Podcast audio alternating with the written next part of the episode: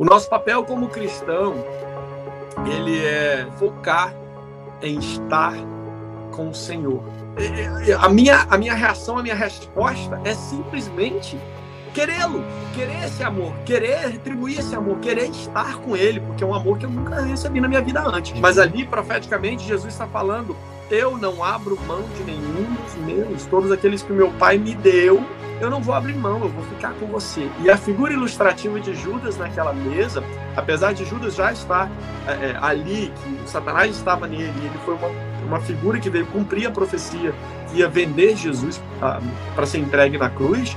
Ah, ali é uma figura profética da igreja hoje que fala: Eu estou convosco até os fim dos tempos.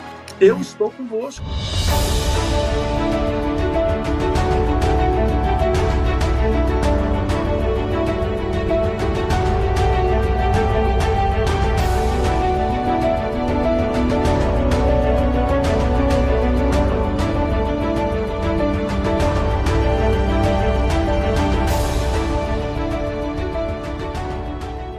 Olá, olá! Estamos chegando com mais um programa Palavra de Vida aqui pela rádio New Life Web, também pelo nosso canal no YouTube New Life Web Rádio, aqui também pelo nosso Facebook. Agradecendo sempre a você o carinho e também pela audiência. Ao meu lado sempre está ela, Tati Misael. Como vai, Tati? Olá, Cláudio. Graças a Deus, tudo bem? Ebenezer, até aqui o Senhor tem nos ajudado e por isso nós estamos gratos, né? Amém. Porque o Senhor ele é, ele é bom. Amém. Ele disse que a gente teria aflições, mas que ele estaria conosco todos os dias. E essa é a diferença. O Senhor está conosco todos os dias e isso nos garante a vitória. Amém, glória a Deus. Bom, e você já sabe quando nós estamos nesse enquadramento, nessa tela, nós estamos recebendo convidado. É isso aí. O convidado hoje também muito especial. E eu quero também, não posso esquecer, né, Tati, de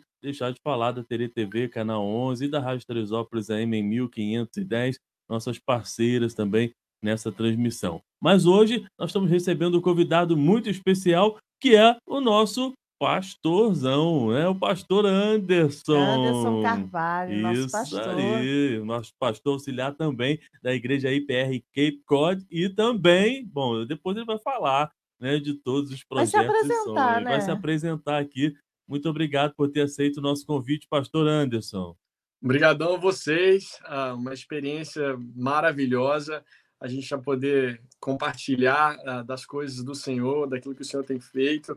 Obrigado por esse esse veículo. Obrigado por ah, dizer sim ao desafio que o Senhor colocou nas mãos de vocês. A gente sabe que às vezes, como a Tati falou, né, a gente tem tribulações, mas a gente persevera pela força do Espírito Santo e eu tenho certeza que tem sido uma, uma ferramenta para muitos e o testemunho daquilo que a gente faz aqui, a gente não vê todos, né? Mas pessoas são abençoadas, lares são restaurados e que o Senhor abençoe vocês e continue dando força para vocês continuar fazendo esse trabalho. Amém. Amém. Glória a Deus por isso, né, Tati? É uma alegria muito grande receber Sim. o nosso pastor aqui, não é isso? Com certeza. E quando eu olho o pastor, eu olho minhas meninas, que estão uma mocinha já, as duas estão lindas, e com certeza eles são uma referência, o pastor Anderson e a pastora Fernanda, de família, né? Então apresenta pra gente, fala um pouquinho da sua família, quem é o pastor Anderson. Isso. Quem é o pastor Anderson, para quem está assistindo esse programa pela primeira vez? Pois é, ah, meu nome é Anderson Carvalho, né? A gente é, é- é pastor adjunto da, da Igreja Presbiteriana Renovada no Cape Cod, aqui em Massachusetts, nos Estados Unidos, ah, na região de Boston, para quem não conhece, né? Ah, a gente mora na região de Boston, norte do estado, e a nossa igreja, na verdade, é no sul do estado, né? A gente está uma hora e meia de diferença de lá. Ah, sou casado com a pastora Fernanda Carvalho, a mulher mais linda desse mundo, e há 17 anos, vai fazer 17 anos esse ano. A gente tem duas filhas, a Joy e a Zoe, ah, que inclusive estão indo dormir daqui a pouquinho, por isso que elas não estão aqui. Ah, e a gente está aqui, a gente mora nos Estados Unidos há mais de 20 anos, e agora a gente está com esse, esse desafio grande. Não sei, que não sei se vocês querem que eu fale agora ou segura para um pouquinho depois, ah, a respeito da, da, daquilo que o senhor está fazendo aqui no norte de Massachusetts, né, na região de Boston. Mas é, estamos aqui servindo ao Senhor, estamos aqui com grande expectativa a respeito daquilo que Jesus está fazendo nessa região. Ah, e é isso aí. Amém, glória a Deus. Antes de falar né, daquilo que o Senhor está fazendo né, no, no norte e, e, e esse trabalho novo que está começando, como é que foi o chamado do pastor Anderson? Como é que hum. É, foi essa sensibilidade de ouvir a voz de Deus, pastor? Fala para a gente, de repente, alguém que também né, quer né, aceitar esse chamado, sente-se né, calor no coração né, de ouvir a voz do Senhor para poder pastorear e servir, né? Sim, de todas as maneiras do reino, mas como foi o chamado do Senhor? É, na verdade, um, eu me converti no Brasil e muito novo, eu, eu, era adolescente, 15 anos, aí eu logo saí da igreja depois de um tempo. Uh, e quando eu vim para cá, para os Estados Unidos, uh, eu voltei para o Senhor aqui, né? E aí eu me apaixonei, peguei, peguei no Senhor e não larguei mais. Aliás, ele não largou de mim, né, o tempo inteiro. Um, e, e, nessa empreitada aí, nesse, nesse, movimento, nessa, nessa, nesse relacionamento com o Senhor, eu queria muito saber o que que o Senhor queria fazer com a minha vida, como que eu poderia ser útil, né? Porque a presença de Jesus para mim é, representa, né? E naquela época representava um amor que eu nunca tinha visto na vida. Então eu falava, o que, que eu posso fazer? Ah, eu preciso dar de volta alguma coisa para o Senhor. E eu sabia que o Senhor usa pessoas, né? E eu falava, eu, eu preciso saber qual é, qual é o meu chamado, o que, que o Senhor quer fazer com a minha vida. E eu fiz um propósito com o Senhor, e o Senhor falou claramente comigo que era para eu semear a palavra dele, né? E no semear da palavra, na verdade, esse é o chamado de todo cristão, né? De formas diferentes, está semeando a palavra.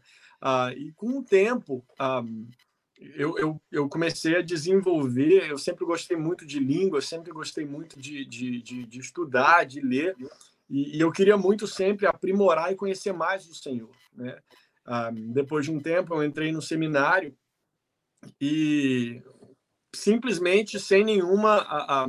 sem nenhuma outra intenção a não ser conhecer o Senhor. Eu só queria conhecer o Senhor, conhecer mais a palavra dele e, e, e falar apropriadamente, né? Fazer com uhum. excelência aquilo que o Senhor colocou nas, minha mão, nas minhas mãos para fazer, que é pregar o Evangelho.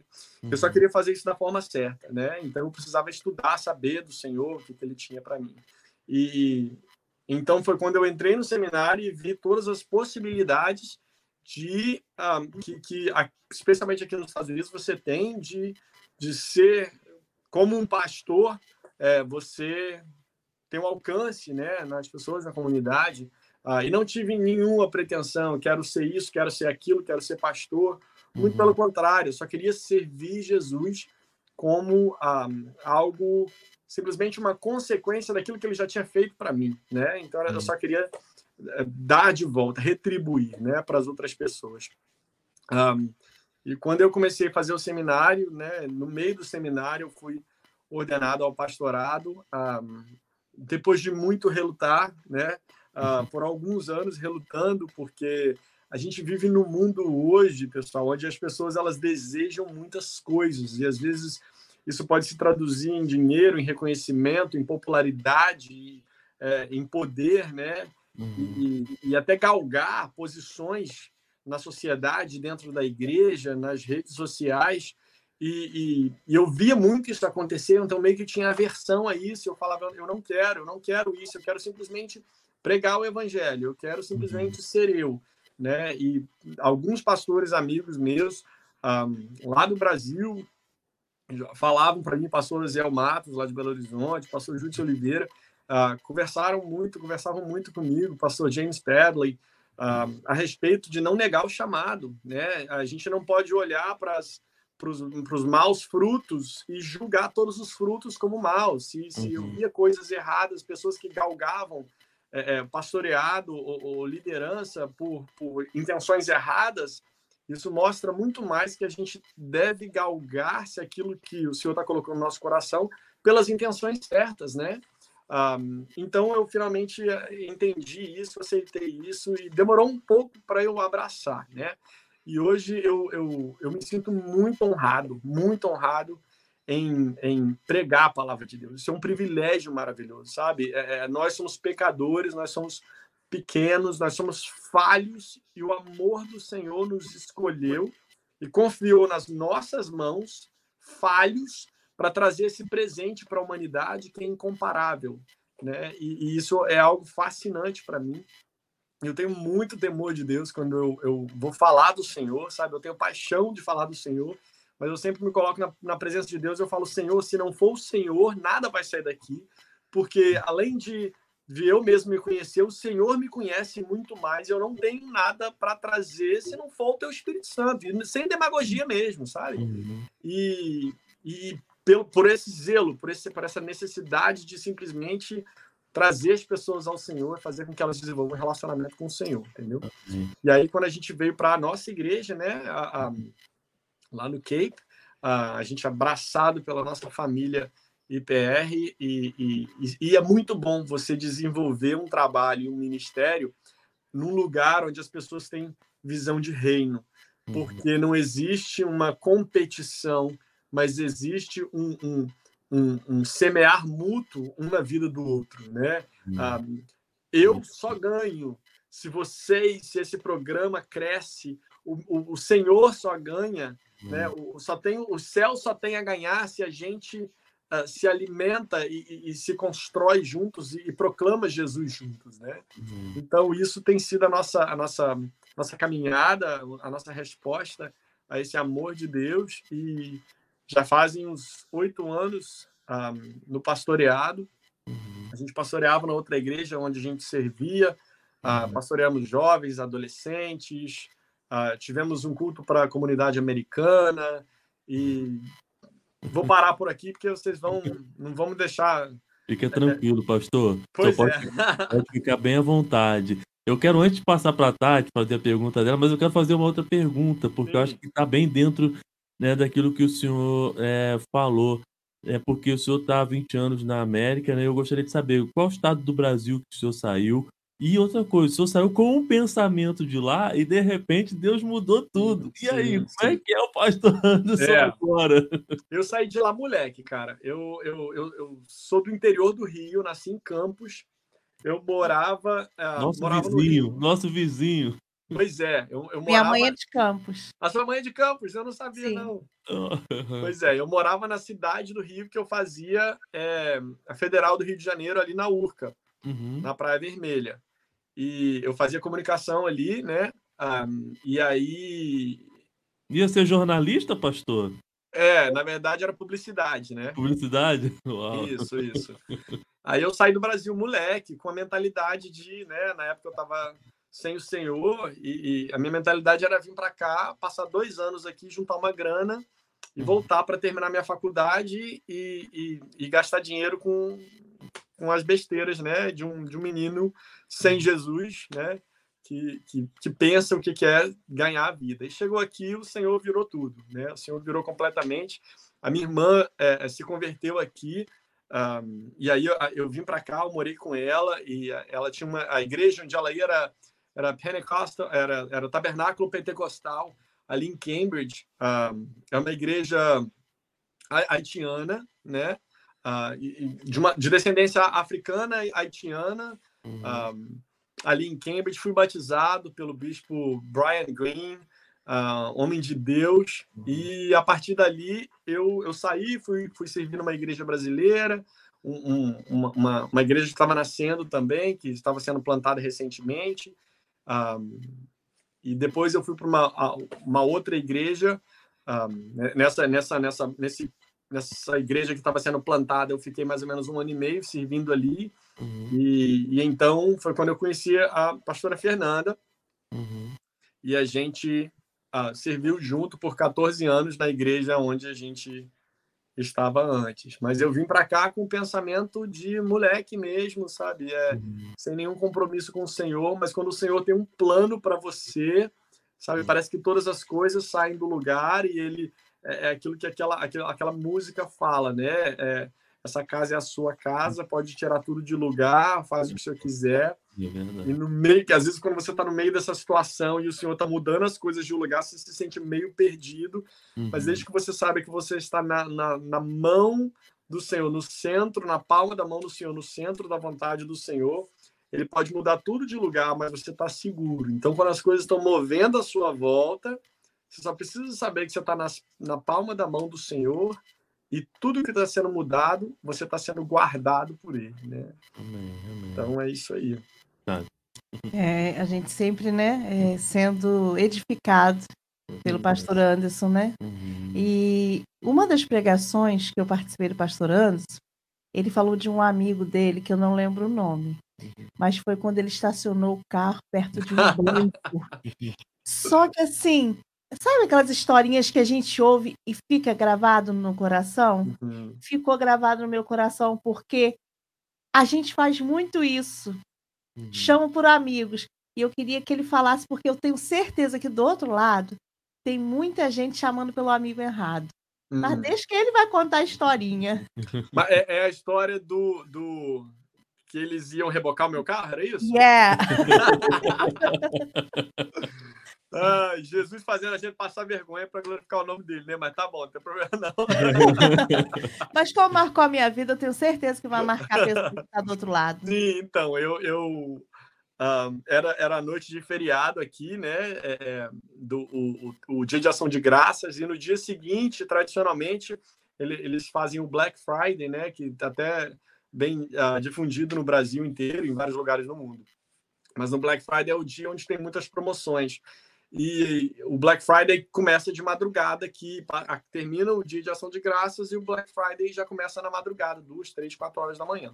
Uhum. Então a gente pegou o carro, eu e a pastora Fernanda, a gente não tinha filhos ainda, e esse casal de amigos nossos, que inclusive a, a essa, a, a, esposa dele, essa amiga nossa, estava com os três filhinhos brincando com as meninas aqui hoje. Uhum. Fazia um tempo que, ele, que a gente não os via. E a gente morava vizinho, de porta assim, no, no prédio de apartamento, né? E nós quatro tínhamos saído de madrugada para ir para os outlets, né? Para o mall, para o shopping, para fazer compras. E quando a gente chegou, a gente estacionou num lugar que só pode estacionar uh, em feriado, não pode estacionar, era atrás de um banco que fica fechado nos feriados. E a gente só estacionava ali, sempre estacionou ali, mas quando era feriado, quando era domingo. Quando era horário comercial, não podia. Só que o Dia de Ação de Graças é feriado e o Black Friday, por mais que ninguém trabalhe assim direto, uh, os bancos abrem. Então, era dia comercial para o banco e a gente não sabia. A gente estacionou os nossos dois carros ali atrás do banco, onde não podia.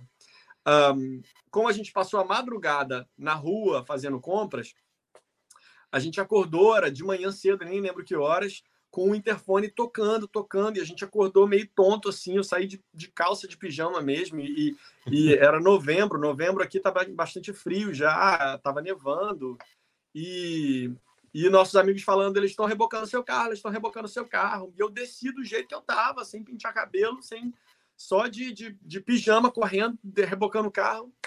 E quando eu cheguei lá, o reboque já estava engatado. Uh, no carro, né? Tava parado uhum. na frente do carro e já estava engatado.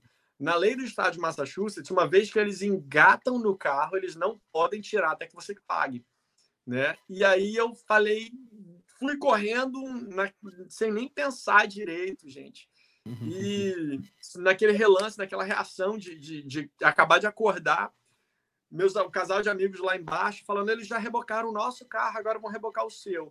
Eu corri para o carro, abri a porta, e sentei no carro. E eu falei: olha, não vai rebocar mais meu carro. E o cara veio todo educado, coitado. Ele só estava fazendo o trabalho dele. Ele falou: desculpa, mas é lei no estado de Massachusetts. Uma vez que eu já engatei o reboque, eu não posso tirar do carro. O que eu posso fazer é te dar um desconto. Era 120 dólares o preço para tirar, resgatar o carro. Ele falou: se eu não tirar aqui e levar para a garagem, eu posso tirar o meu, meus 30 dólares que eu ganho. Você paga só 90, mas uma vez que eu engatei o reboque, a polícia já foi acionada, eles sabem que que está sendo rebocado, enfim. Uhum. Uh, eu falei, não, não, não vou tirar, não vou tirar, não vou tirar. tinha acabado de acordar, gente. Tava sem pensar direito, entendeu? E esse é o grande risco. Quando a nossa mente não está ligada, a gente reage e depois, quando a gente acorda, a gente vê, olha a besteira que eu fiz. Uhum. E aí eu tô sentado lá, eu falei, não, não. E nisso, a minha esposa e esse casal de amigos estão lá na porta do prédio. E eu falando, esse cara não vai tirar o reboque daqui. Aí eu abri a porta do carro, fiquei em pé, assim, com o corpo para fora, assim. E eu falei para minha esposa, amor, liga pro John, liga pro João, né? Hum. E eu só gritei, liga pro João, liga pro João. E aí ela olhou assim, meio que perdida. Meus amigos perdidos olharam para ela, quem que é João? O John, né? Que eu falei, quem que é o John? Ah, e ela falou assim, quem que é John? e aí eu falei, é da polícia de Medford. Medford é a cidade onde a gente morava, né? É da polícia de Medford. Na minha cabeça, bom, deixa eu falar pro cara aqui que eu tenho um conhecimento dentro da polícia, uhum. que ele vai liberar o negócio aqui, ele vai ficar com medo, vai liberar. Na verdade, era mais uma vez, né? É a gente criando coisas, agindo na reação uhum. e tentando clamar por uma autoridade maior do que aquela que está ali para nos livrar da situação. Só que isso é normal, né? A gente clamar por uma autoridade maior, né? Quando a gente se vê na vida perdido, precisando tomar decisões certas, a gente tem uma autoridade que é o Senhor na nossa vida e a gente tem que clamar por ele, sim. Só que ali naquele momento ele não estava é, é, agindo de acordo com a lei e clamando a autoridade certa. Eu queria impressionar o rapaz que eu conhecia alguém, ele ia ficar com medo e ia cair fora. Uh, e aí a Fernanda ficou lá, quem é John, quem é John, e o rapaz tentando negociar comigo. Cara, me desculpa, mas eu não posso tirar o carro. A polícia vai vir aqui, você vai ver que eles vão estar de acordo com o que eu estou falando. E parece que foi assim, um abrir de, de, de, olhos, um abrir de. As escamas caíram dos meus olhos, meus olhos se abriram. Ali eu falei, meu Deus, o que, que eu tô fazendo? Parece que eu acordei naquela hora. Não, eu, eu falei, que mico, cara, o que, que eu tô fazendo? O cara tá fazendo o trabalho dele, eu tô querendo impressionar.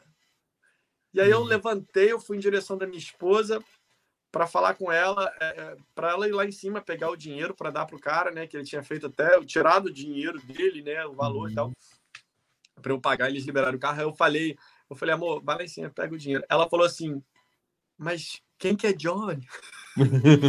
eu falei, não tem John nenhum.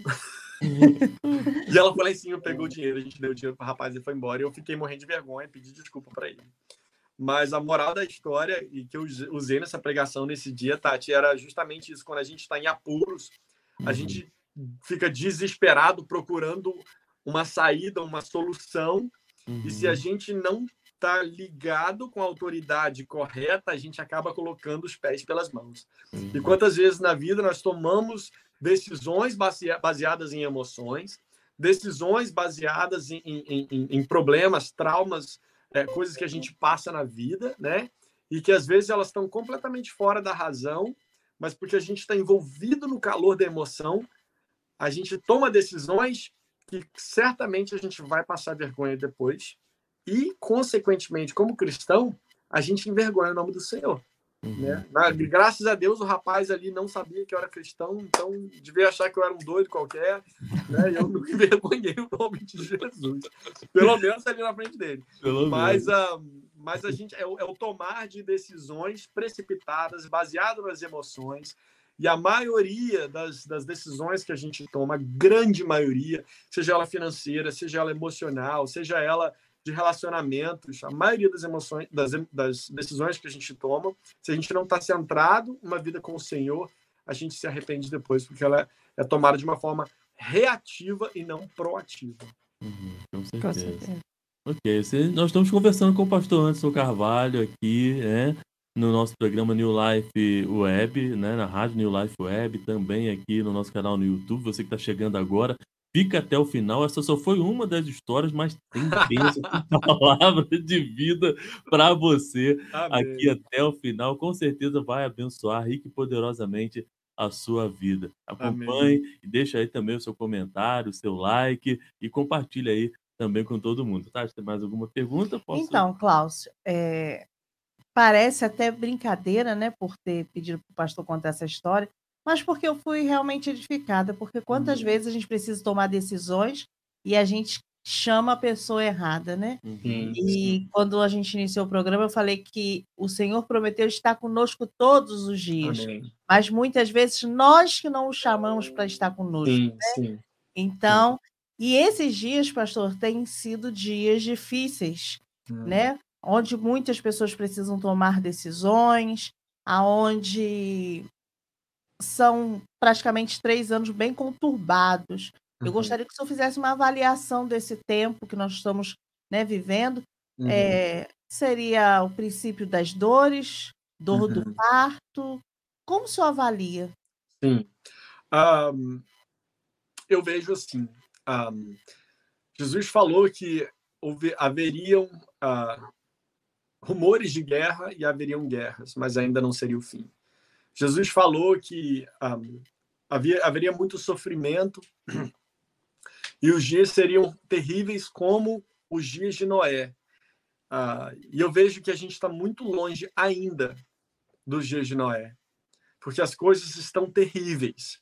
Cada dia a gente vê as notícias, as, até as leis, né, querendo converter o errado ao certo e o certo ao errado e querendo legalizar coisas que são explicitamente erradas, uh, não do ponto de vista cristão, mas do ponto de vista de, de bom senso mesmo. Nós estamos caminhando para esse lugar.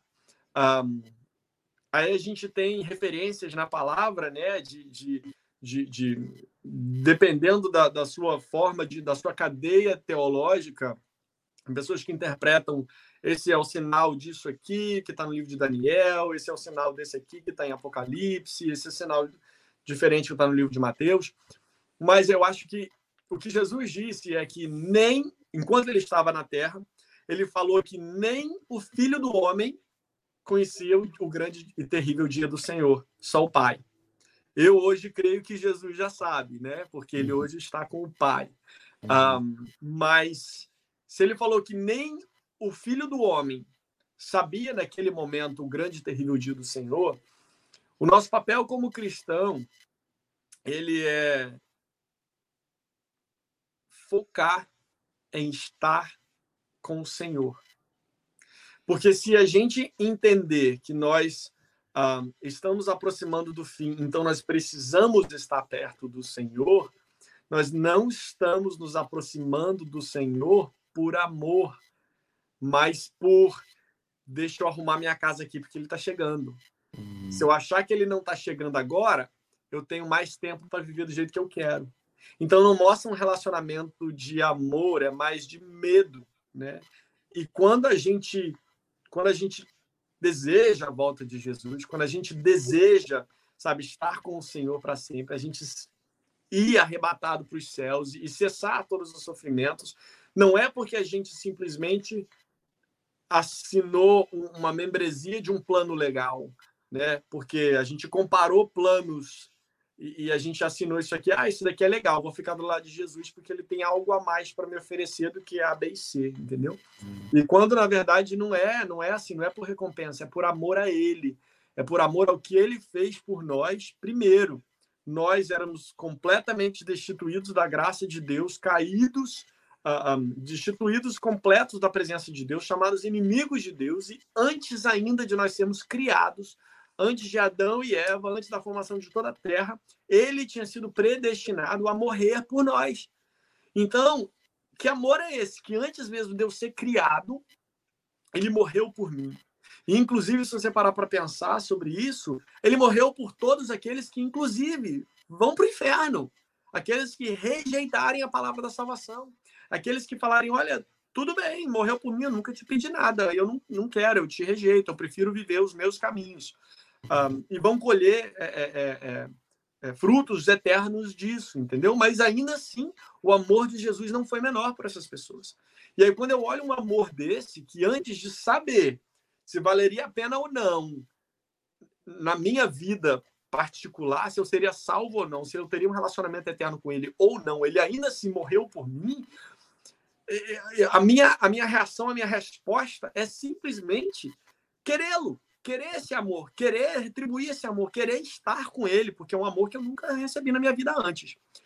Então, todas as demais coisas, elas se tornam secundárias, sabe? Um, a gente estuda o livro de Apocalipse, o interessantíssimo no livro de Apocalipse, que tem sinais, que tem selos, que tem pragas, que tem é, o cálice da ira de Deus se vertendo.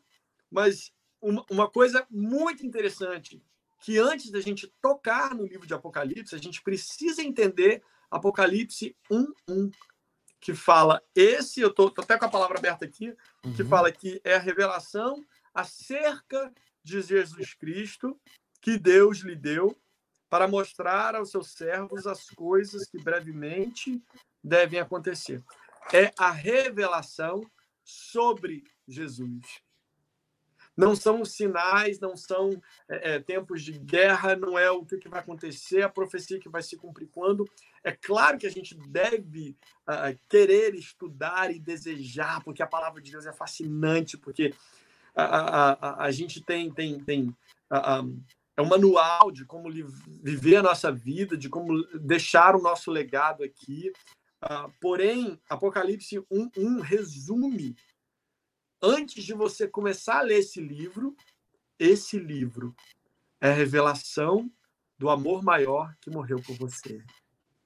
Aí quando você começa a ler e entender isso, você fala, é sobre Jesus, é tudo sobre ele, é tudo a respeito dele, é o amor dele. Quando Apocalipse fala, sabe, do, do, dos pecados das sete igrejas, quando fala da, da ira de Deus, quando fala das pragas, quando fala, sabe, ele está o tempo inteiro falando: olha, isso vai acontecer, porém, é acerca de Jesus, a graça de Jesus que está disponível para você até o fim, o amor de Jesus que está disponível e, e, e disponível para perdoar os seus pecados até o fim. Eu falei ah, domingo. Ah, eu, eu citei essa, essa passagem domingo uh, na igreja, ah, acerca de quando as pragas estavam sendo derramadas sobre a terra no livro de Apocalipse, o anjo vinha e, e, e clamava a eles: arrependam-se, arrependam-se. E aquelas pessoas no livro de Apocalipse, elas se iravam ainda mais com Deus, né? Então a gente vê que a, a, a história do fim, ela é fascinante, mas não por um aspecto hollywoodiano, cinematográfico, mas por um aspecto de que, ainda que tudo esteja acabando, o amor de Jesus é constante, ele está conosco até o fim. Ele prometeu: Eu estarei com vós até o, convosco até o fim dos tempos. Eu estarei aí com você. Ele não vai abrir mão, ele não vai desistir. Vai estar tá tudo caindo aos pedaços, vai estar tá tudo acontecendo, e o amor dele vai estar. Uh, uh, não desistindo de nós até o fim. Sabe, uma figura clássica disso é quando Jesus sentou na, na, na mesa da Santa Ceia, da última ceia ali, com os discípulos, e ele estava com os doze dos seus discípulos, inclusive Judas Iscariotes. Aquele que já pertencia a Satanás, o diabo já tinha entrado em Judas. Ele ia vender. O que, que Jesus fez ali? Ao invés dele falar, Judas, vai, ele, ele partiu o pão e ele deu o pão para Judas.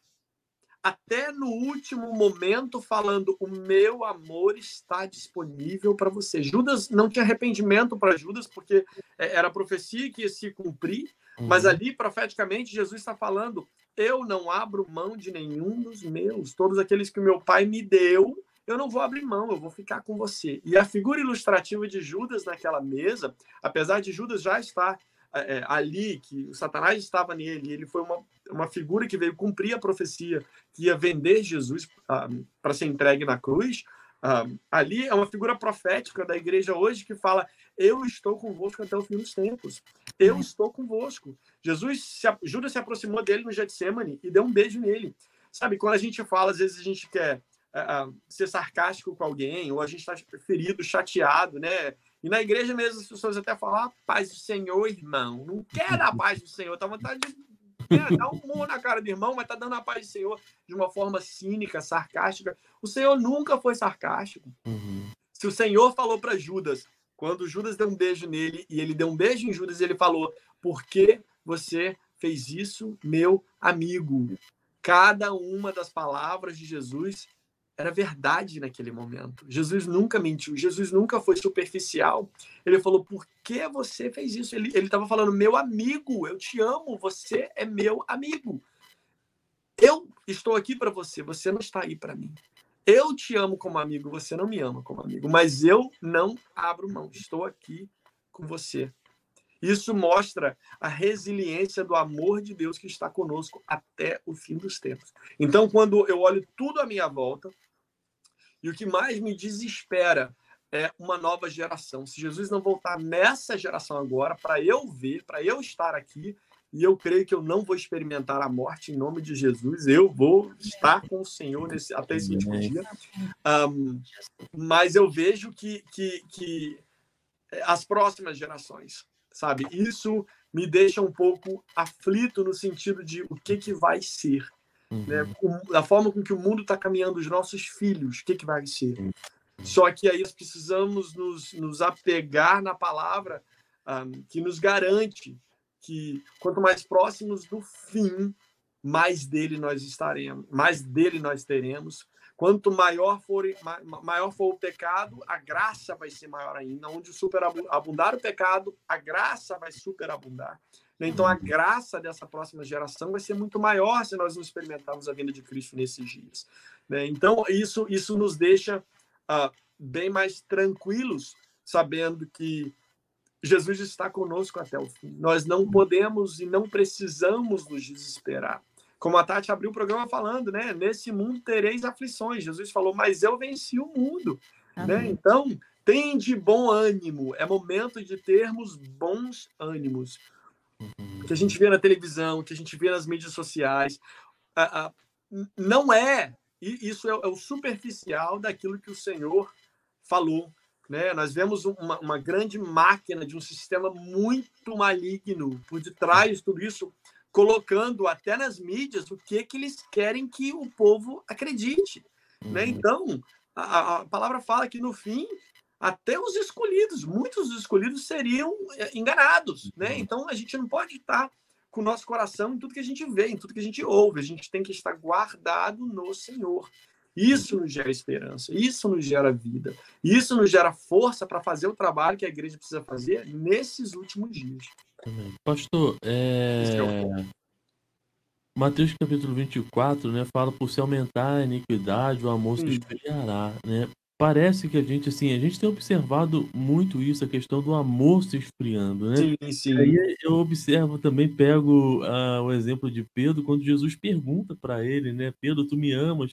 E talvez hoje Jesus esteja perguntando para alguém que esteja assistindo essa programação: sim, sim, Ei, sim. você me ama? Sim, né? sim, sim. É, tipo assim, como o senhor falou até na, né, nessa fala aí, de arrependimento, parece que falta arrependimento nas isso, pessoas isso. dos dias de hoje. Como, como, como se comportar diante disso tudo, pastor?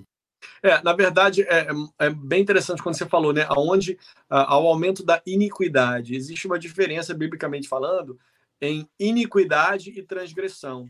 Uhum. Transgressão é o pecado corriqueiro de todo dia, é o vacilar, errei aqui. A iniquidade ela é o, o pecado enraizado, ela faz uhum. parte do, do, caráter, ela faz parte do dia a dia, de, de, como a cultura acontece, de como os hábitos são feitos. Uhum. Um, iniquidade é algo mais que se relata a, a, um, a um, tempo maior, é, um, é, algo que toma que toma lugar, que toma forma Sim. com mais tempo, né? Mas, é uma coisa seria... mais estrutural. Desculpa, aí, porque... seria, seria também a questão de elaborado, um pecado pensado também, a iniquidade? Um, eu não vejo em relação ao indivíduo, eu uhum. vejo em relação a é uma coisa sistêmica, uhum. né? A iniquidade, por exemplo, a, a forma de pensamento hoje em dia, que o errado é, erra, é certo e o certo é errado e não tem problema.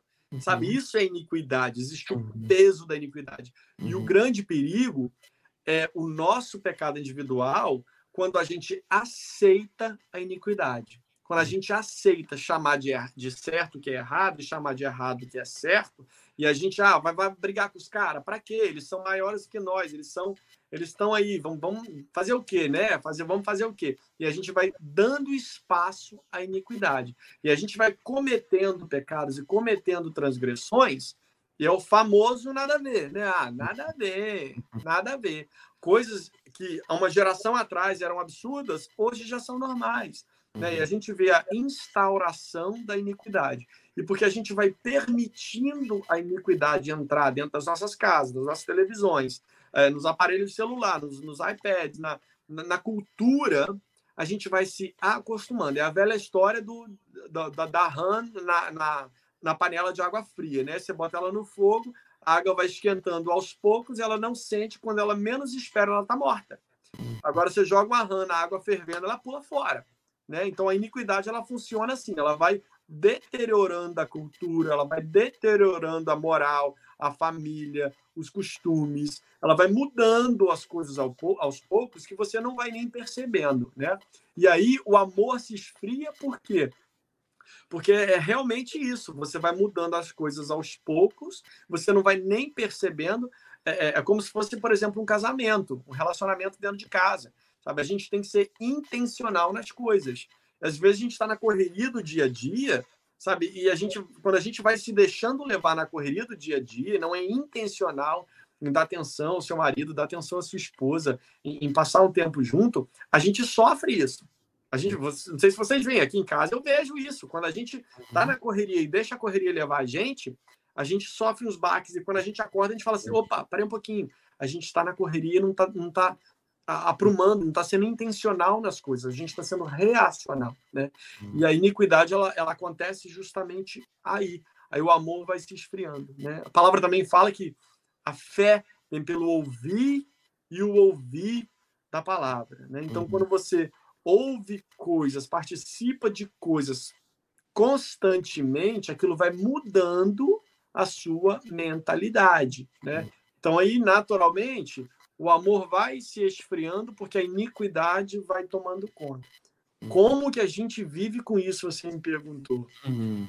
A gente precisa se entregar diariamente a um relacionamento com o Espírito Santo.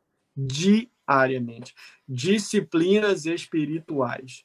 Disciplinas espirituais. Tudo hoje é, é engenhado, é manipulado, é desenhado para acelerar as nossas mentes. O celular é acelerado, sabe? É, a quantidade de imagens que você vê num filme hoje é diferente de um filme de antigamente. Então, eles já fazem para acelerar o seu cérebro, senão você não consegue acompanhar mais. Então, você tem uma séria dificuldade de simplesmente parar e ler a palavra. Você tem dificuldade de parar, nem que seja por 10 minutos, para orar. O seu cérebro está tão agilizado, está tão, tá tão, tá tão a, a, a, uma velocidade absurdamente grande, porque ele está sendo treinado para isso, que você tem dificuldade de contemplar. Por isso que a gente não vai se livrar, gente, de televisão, mídia social, nada disso. Mas a gente precisa, como igreja, propositalmente, fazer uns jejuns aí loucos aí, olha, ficar uma semana sem nada disso, ficar 21 dias, sabe, sem, sem acessar uma mídia social, sem sem ver uma televisão, sabe? Eu preciso tirar um tempo. Isso não é todo dia da sua vida, não é você se trancar e, e não participar das coisas do, desse mundo, né? Não, não, não é isso. Jesus falou: eu, eu não, não vos peço que os tire do mundo, mas que os livre do mal, ou seja, vocês vão viver no mundo, mas o Senhor vai estar te livrando sempre, né? Então, ter disciplinas espirituais, jejum, oração, leitura da palavra, não é religiosidade, gente o mundo muda, mas a palavra do Senhor ela, ela não muda. O Senhor deu como estatuto eterno para Israel, para ensinar de geração em geração a sua palavra. Por que isso? Para que fosse inculcado na mente de Israel a palavra de Deus. Não se desvencilha dos meus caminhos, entendeu? Então, a gente, e disciplinas espirituais são muito, muito importantes para a gente não vacilar e não permitir que o amor se desfaleça, inclusive, dentro da igreja no meio cristão hoje em dia. Uhum, amém. Tá? Amém. Então, pastor, a gente ouvindo assim a, um pouco dos comentários de alguns pastores, alguns dizem que houve uma peneira nesse período aonde nós passamos por quarentena, uhum. onde muitos membros né, não retornaram e chegaram novos membros. Uhum. O senhor diria é que faltou essa disciplina que o senhor está falando aí, ter intimidade com Deus, estar com o pão da vida à mesa? Uhum. O senhor diria isso? Que Não, isso essa, essa, é uma, essa, é uma, pergunta excelente, Tati, porque, um, na verdade, é, é, a, a palavra fala em Hebreus que Jesus veio para que as coisas abaláveis fossem abaladas e para que as inabaláveis permanecessem. Então, toda crise que acontece na nossa vida individual, é para chacoalhar a gente, para a gente ver, olha, tem coisas aqui que não estão certas e a gente precisa aprumar. Então, toda tempestade que vem, ela derruba as árvores doentes, as fracas, joga fora, e você vê quando passa a tempestade que o que permaneceu ali é o que está forte, entendeu? E é exatamente isso. Nós precisamos ter disciplina, relacionamento com o Espírito Santo. Não é buscar coisas de Deus, mas buscar Deus por amor. Não pode ser por interesse. Se for por interesse, se a gente tiver uma proposta melhor, se a gente tiver uma festinha, se a gente tiver é, é uma promoção no trabalho que a gente vai precisar deixar de ir na igreja, a gente vai atrás. Agora, se é por amor, a gente consegue abdicar de coisas. Então, eu vejo sim que essa, essa pandemia, esses tempos terríveis que a gente viveu, graças a Deus, em nome de Jesus, ah, ah, já acabou, eu, eu, eu creio nisso. Amém. Porém, isso um, ah, serviu para muita coisa, assim, sabe? É, em termos individuais, nós precisamos analisar nossa vida e ver o que, que precisa ser aprumado. Em termos coletivos, aí é quando entra a, a, grande questão que quando houver as crises, o chacoalhar das coisas, a gente vê aquele que permanece e aquele que estava fraco realmente. E salvação é uma opção individual. Relacionamento com Deus é uma opção individual. Então, nós vemos sim, todas as vezes que tem crises na história da igreja, o cristão ele, ele permanece, ele se fortalece, né? Um, não é não é querendo comparar ah, quem fica porque é crente de verdade, quem sai porque não é, não é isso, entende? A gente tem que cuidar de todos mesmo porque a gente não sabe quem é joio e quem é trigo, quem vai julgar é, é o Senhor, o Senhor que é, que, é, que, é, que é aquele que julga, entendeu? E então o que a gente precisa fazer é o seguinte: cadê aquele irmão? Cadê aquele irmão que não está aqui? O que está acontecendo? O que, que aconteceu? Vamos atrás, vamos procurar saber, vamos orar, porque às vezes o irmão está cansado, o irmão está passando às vezes por coisas dentro de casa que você não está sabendo. E às vezes a gente pode acabar caindo naquele processo de julgar e dizer: ah, é porque estava fraco, ah, porque não era não era crente, ah, porque não era do Senhor, porque o do Senhor permanece. Não é isso, absurdamente, entendeu? é a gente procurar mesmo e, e, e ir atrás e, e ajudar e, servir, porque esse é o papel da igreja. Só que, eventualmente, isso realmente vai acontecer. Em todas as crises, na, na, na história inteira da igreja, né? Isso vai acontecer. O senhor citou até o momento em que a igreja passou, né, sendo perseguida lá atrás. Sim, sim. E o quanto que a igreja é, se fortaleceu. Pelo contrário, pensavam que ia acabar com a igreja isso, e a igreja isso. explodia, né, pastor? Isso. O interessante, brother, sabe o quê? A gente sempre analisa todas as situações do nosso ponto de vista, da uhum. nossa ótica, uhum. né? Só que a gente precisa entender que Jesus e a igreja são universais sabe? Ele está, ele, o Senhor está em todo lugar e a igreja está em todo lugar. Nós não podemos julgar a história da igreja como cidadãos latinos nos Estados Unidos, o país mais rico do mundo, e quando uma, uma pandemia acontece, uau, final dos tempos, e o pessoal lá na África, que está que tá, tá morrendo de fome e, e, e pestes há anos, é como se fosse até uma, uma, uma ofensa Uhum. Para um pouquinho, a gente está passando coisa muito pior, porque vocês são privados de chegar no, no, mercado e não ter os 35 tipos de iogurte que os seus filhos estão acostumados a comer. Você quer dizer que é o fim dos tempos? E o meu sofrimento aqui? E a igreja na China, que é perseguida, no Irã, os cristãos são mortos, no Líbano, eles não podem se reunir.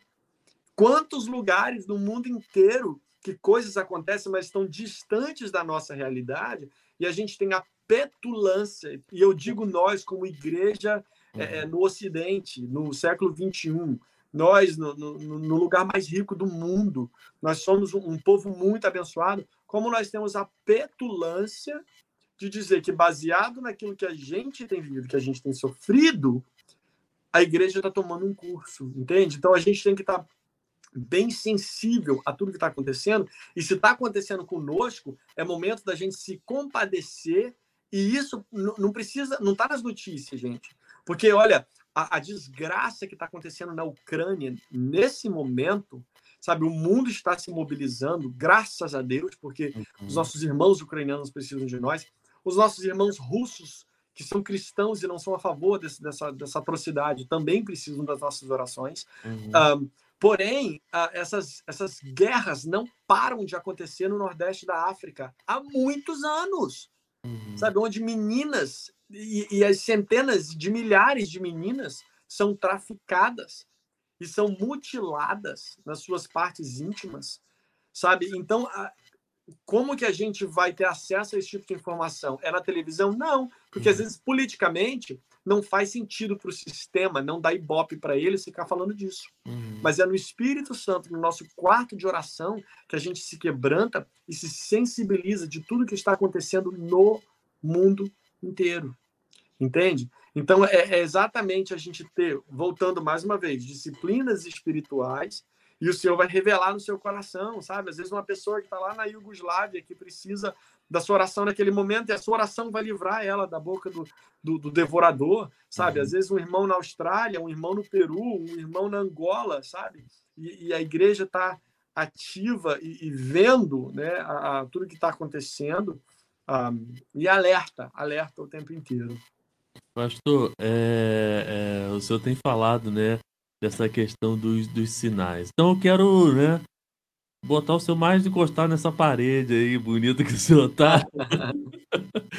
Porque o senhor citou, né, a guerra, né, que a gente está né, nesse tempo, né, triste, lamentável, onde pessoas Sim. inocentes estão morrendo, né.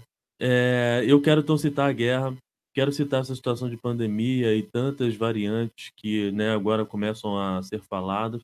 Quero citar hoje o Japão, que foi praticamente sacudido, né? Sim, com sim.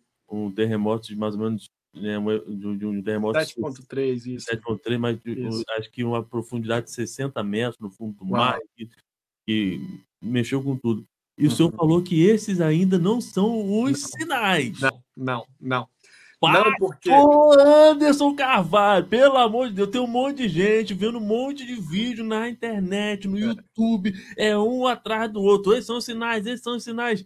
Pastor, sou order, pastor. Porque Vai, na verdade, sinais, pastor. Porque na verdade, queridos, um, o, o que acontece é o seguinte: uh, na Idade Média, praticamente um terço da humanidade foi eximada com a peste. Um, hoje nós temos proporções globais daquilo que está acontecendo, porque nós temos acesso na mídia. Uhum. Eu não estou dizendo que não é o, final, o sinal da volta, que Jesus está voltando. Não é isso que eu estou dizendo. O que eu estou querendo dizer é que a gente não pode se ater àquilo que está acontecendo hoje necessariamente. Está entendendo? Um, cada vez mais se aproxima das, da volta do Senhor, nós vemos essas coisas acontecendo, com certeza. Uhum. Mas o que eu falo é para a igreja não se atrelar a, a, a, a, ficar mapeando e monitorando coisas, uhum. porque a gente acaba perdendo o foco de uh, servir a Jesus em amar aquele que talvez está do nosso lado e a gente uhum. passa um tempo buscando quando que ele, quando que será que ele está vindo? É, é, nesse ponto, é nessa data, entende? Um, é Inclusive, que... pastor, sim, desculpa sim. o raciocínio do senhor. Tem até gente colocando data de, da volta de Jesus, dia 16 de abril. É, então, né? É, é, isso já acontece desde sempre, desde que o mundo é mundo, né? E se Jesus falou que ninguém sabe, só sabia o Pai, né? É, é, é uma ousadia muito grande nossa a gente falar uma coisa dessas, né? Ah, como eu falei, é, é, o maior dos sinais é, é, o coração do homem. Uhum. É o uhum. maior dos sinais, sabe? É quando a gente vê realmente pai matando filho e filho matando pai e, e, e, massas sendo sendo assassinadas, entendeu? E, e, pessoas perdendo o amor, o amor se esvaindo, porque muitas, ah, não as causas naturais, mas todas as outras coisas que acontecem na Terra, sabe? Guerras e fome, perseguição e tráfico humano, é por causa do coração do homem. É, é por causa do coração do homem, entendeu? Então, a maioria dos sinais que nós vemos uh, tem a ver com a atitude do homem. Então, a gente precisa olhar exatamente isso. Onde é que está o coração do homem nesses dias? E o coração do homem ele vai se esfriando, ele vai se afastando de Deus. Isso nos preocupa. E como que a gente ataca isso? Esse ponto é como igreja, como cristãos, pregando o evangelho a toda criatura, fazendo discípulos, falando da palavra de Deus, trazendo esperança às pessoas, como igreja, nesse momento, nós não temos o papel de, de, de, de âncora de jornal. Nós temos o papel de falar do amor de Jesus. E como eu falei ali domingo, né? Uhum. É, é, é, estamos vivendo dias de, de, de, final de finais de tempo. Uhum. Estamos vivendo dias onde o amor está se, se esfriando. E, e, como eu falei, eu brinquei com o pastor Marcelo, né? O nosso pastorzão. Ah, uhum. Ah, pastor, vamos trazer uma palavra tranquila para acalmar os nervos. Na verdade, é uma existe uma, uma, uma urgência dessa palavra. Arrependa-se. Arrependa-se, porque esse é o momento. Arrependa-se, porque se a gente está vendo tudo isso que está acontecendo, e Jesus mesmo falou: esse ainda não é o fim. Quando vocês ouvirem falarem de guerras e rumores de guerra, guerras e rumores de guerra acontecem desde que Jesus veio. Entendeu? Então, a gente vê lá no século XV, XVI, lá os, os, os povos nórdicos brigando com a Inglaterra e a Europa inteira. A, a, o mundo naquela época era só a Europa. E ali eles se destruíam, ali eles se dizimavam.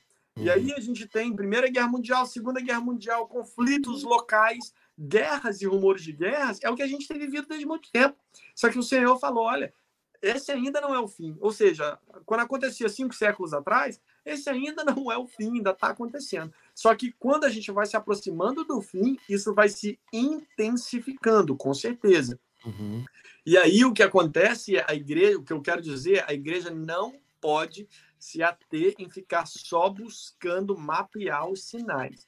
Nós não podemos esquecer do papel principal que é pregar o evangelho a toda criatura, para que uhum. haja essa mensagem de arrependa-se, arrependa-se, porque uhum. senão a, a, as pessoas vão, vão, se perder. E aí uhum. a, a, igreja vai estar tão atrelada em tentar procurar os sinais de todas as coisas que a gente vai perder o nosso, o nosso papel. Jesus não falou que é para a gente ser inspetores nem detetives do final do, dos tempos. Ele falou que é para nós sermos a, a, agentes de proclamação do evangelho. Ide e pregai o evangelho a toda criatura, ensinando-os as escrituras, batizando-os em nome do Pai, do Filho e do Espírito Santo. Amém. É. É bom, eu, Tati, eu sei que você tem pergunta, mas nosso tempo, quatro minutinhos. É porque eu falo demais, rapaz. Vocês têm que me ferrar, rapaz. Antes de mais nada, é, quero deixar aberto. O senhor volta, né? É, porque, olha, rapidinho. Passou uma hora, tem tantas perguntas para fazer, pois encostar é. o filmar na parede, aproveitar, sabe? Mas a questão, né, que o pastor estava falando, que eu entendo é, arrependa-se. Se Jesus voltar amanhã, você vai estar preparado. Se ele voltar Isso. daqui a 100 anos, você vai estar preparado. Isso. Essa é a questão, Isso. né?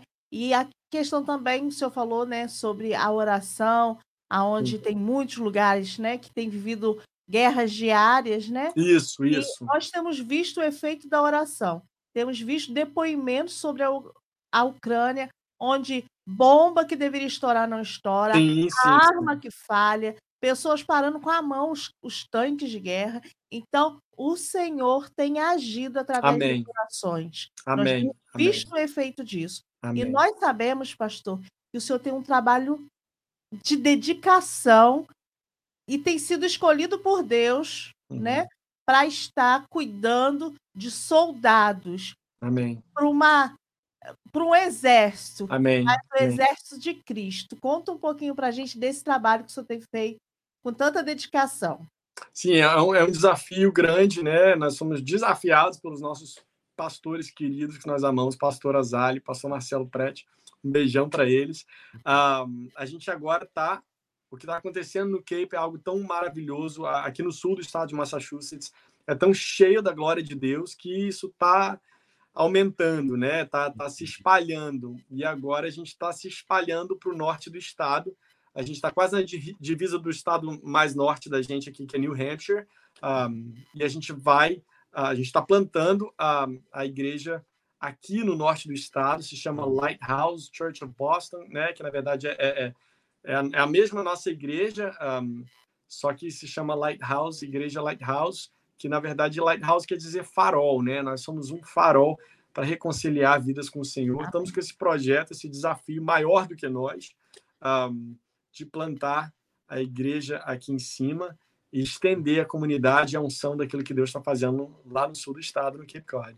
Amém, glória a Deus. E pastor, já tem uh, Instagram, né, da, da, da igreja aí.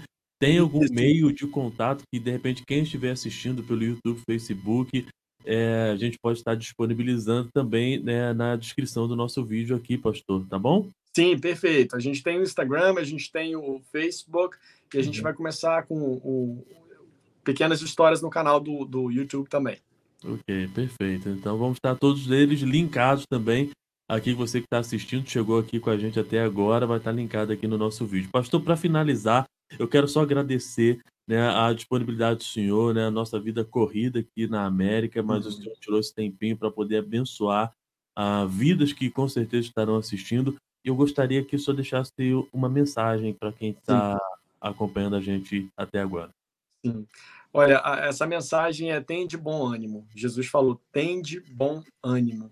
Em outras palavras, se anime, tenha expectativas, não olhe para a sua volta, não tente se desesperar. Às vezes a situação está ruim dentro de casa, dentro do seu coração, o mundo à sua volta.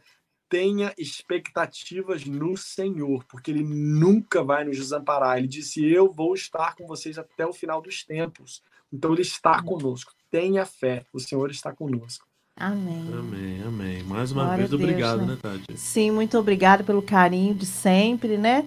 e poder estar participando aqui junto com a gente, levando uma palavra de vida a Amém. todos os corações aflitos que estão com dificuldade de acreditar em dias melhores. Sim. Muito obrigado, sou sempre sendo usado para edificar nossas vidas. Um beijo nessa família linda que o senhor tem. Obrigado, um beijão para vocês e é uma, uma honra nossa estar participando. E volte mais vezes, tá, pastor? O convite já está feito aqui. Muito obrigado, tá bom? Tá bom, então. Deus um abençoe, pessoal. Pastor. Fica com Deus. Na paz, Deus abençoe. Na, Na paz. paz. Amém. Muito bacana. Estivemos aqui conversando então com o pastor Anderson Carvalho. Ele vai voltar numa próxima oportunidade, com certeza, para estar aqui com a gente. Tatiana, hora de ir embora. Até o nosso próximo encontro. Obrigado a você pelo carinho, pela audiência. E lembre-se sempre: a, a família, família, é, é tudo. tudo. Bye.